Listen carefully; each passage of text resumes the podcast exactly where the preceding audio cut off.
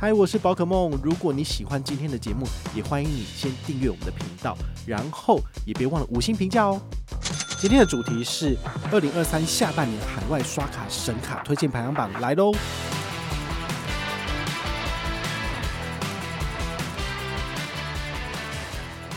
接回来台湾，对，然后下一段旅程呢，可能就是明年夏天的时候，就直接去法国巴黎，然后回来之后再直接接着这样子。好，所以。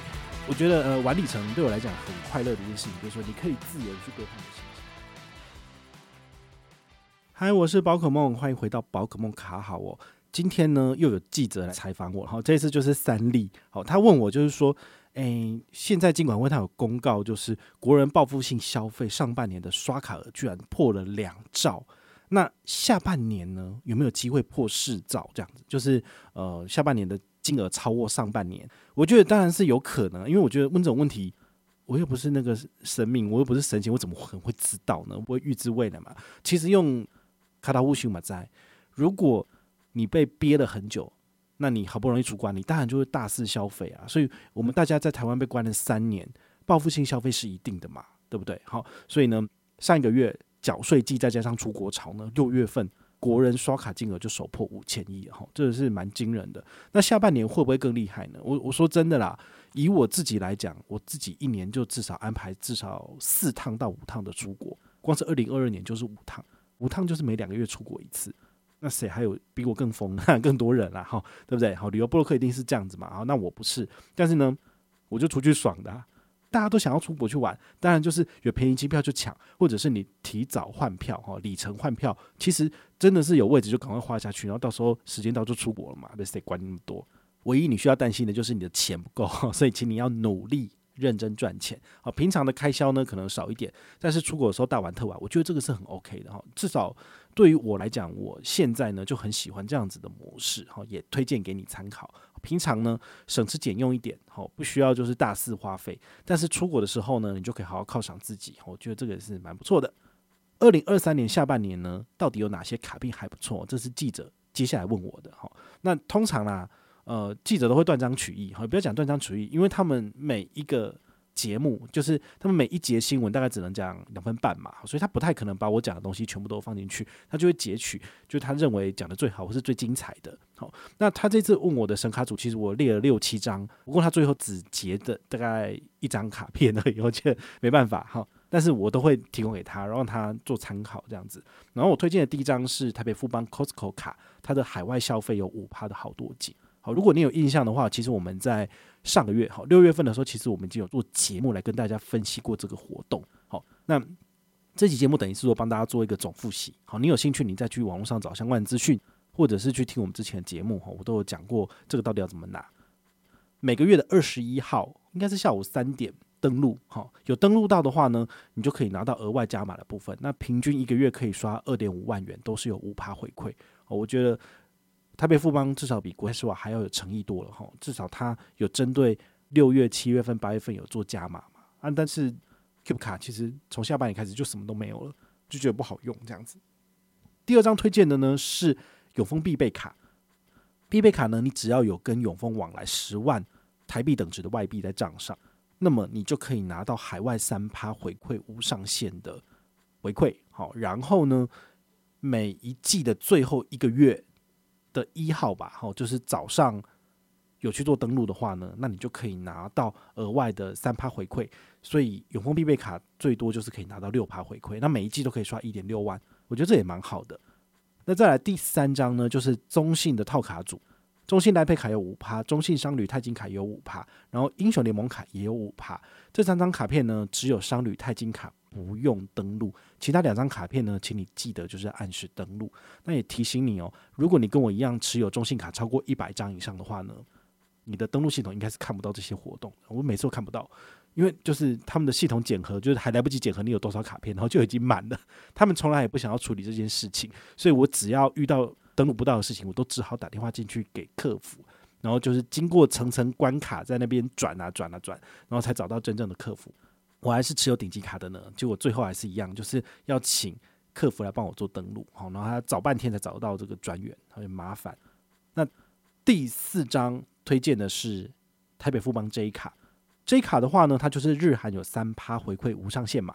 除此之外呢，你只要在每每一季的最后的一周吧，它有一个指定的日期，有做登录可以拿到加码三趴。哦，那好像额外可以拿六百，所以回头大概可以刷个两万块钱这样子。好，所以你的主力如果还是 J 卡的话呢，你还是可以去登录一下。好，那下一张第五名是联邦集贺卡。联邦集贺卡很推荐给常常去日本玩的人。你只要把它绑定在 Apple Pay 里面，好，在日本当地叫做 Quick Pay，好，就只要 Quick Pay 可以感应过去，你就是可以拿到最高五趴回馈，好，卡片基本刷卡有三点五趴，然后再加上一点五趴加码是呃 Apple Pay 专属的，那额外加码的上限每个月可以一千，所以回推就是刷六点六万元，好，六六六六六元以内，通通都是五趴，我觉得这蛮好的。那第六。是国泰世华 Cube 卡哈，国泰世华 Cube 卡，因为它没有额外的加码，所以我把它排的比较后面。它最主要是在卡片权益转换到去旅行之后呢，在日本、韩国跟泰国刷卡都可享有三趴的小数点回馈无上限，这个其实蛮厉害的。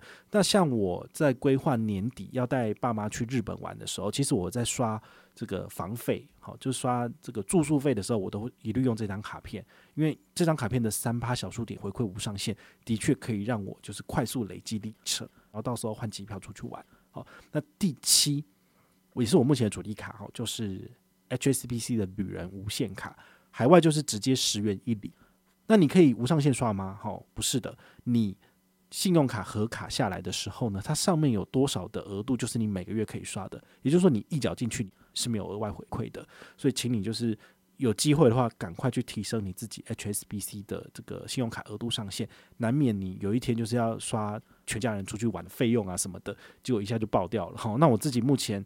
呃，HSBC 的额度是五十六万，我就觉得，哎，供我们一家七口来刷，哎，还可以，好，所以有机会你一定要往上调升。但是 HSBC 的确是非常非常难去调升，哈，我已经调两年，这两年都没有调过，哈，有点困难，哈。那最后呢，来跟大家分享一下，哈，就是呃，我前一阵子大概七月中旬的时候，我有去一趟那个长荣的办事处，那我有去兑换里程。好我们都知道，其实长荣的里程大概在五月底之前，它有一波改二。那六月之后，其实开票就没有办法像之前一样有外站四端票，就是亚洲区的部分，好，就蛮可惜的。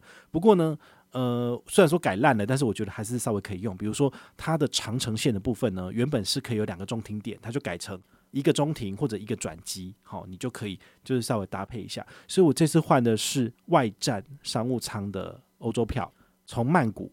飞到巴黎，但是我会中停台北，所以它的第一段就是曼谷回来台湾。好，那第二段出发就是去呃从台湾到巴黎，然后再从巴黎回来台湾。好，那最后再转机直接去东南亚。好，对我排的这个行程的用意当然很简单，就是呃我明年我已经用国泰的里程换了从台湾飞到日本再去泰国的机票。想说为什么要这样玩？但就是太想念日本，因为我们从日本回来。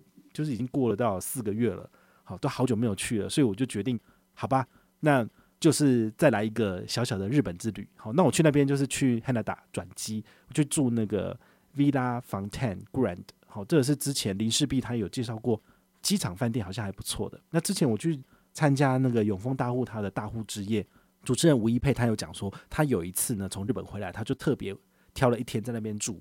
哇，那感觉真的不一样，因为你就是在机场旁边可以看到机场起降，然后它上面也有一个露天的泡汤的地方，哦，这个感觉是非常好的。那我因为要在日本转机嘛，于是二十四小时内出发，所以我可以在那边睡一个晚上，然后隔天早上再搭飞机，而且都搭商务舱哦，好，然后日本航空直接从日本飞到泰国去。真的是压给好，但是我觉得这很有趣啊！哦，对我来讲，就是我可以一趟出国旅程，但是跑两个地方。但因为它是单趟换的，所以回程要怎么办？回程就透过长荣航空，然后接回来台湾。对，然后下一段旅程呢，可能就是明年夏天的时候，就直接去法国巴黎，然后回来之后再直接接东南亚这样子。好，所以这我觉得呃，玩里程对我来讲很快乐的一件事情，就是说你可以自由的去规划你的行程，那前提就是你要提早去预定嘛。你只要有里程。有时间有钱，就全世界随你走了。因为说真的，既然我连法国巴黎的商务舱我都换得到了，那土耳其换不到吗？意大利换不到吗？英国换不到吗？都换得到啊！而且你不见得一定就是只能换长荣或是华航，你也可以用国泰的亚洲万里通来换日本航空的商务舱或是头等舱，可以飞出去。好，所以其实这些里程，你只要累积什么，累积 HSBC 旅人卡的旅游积分，你就可以兑换了。那甚至国泰世华小数点也可以，可以就是把它兑换到日航。虽然说它的兑换比例不是那么的好，但是呢，也比这个星光银行的日航联名卡还要好。所以呢，你用这种方式，你也可以把你的里程全部集中在日航。然后呢，来换商务舱或头等舱。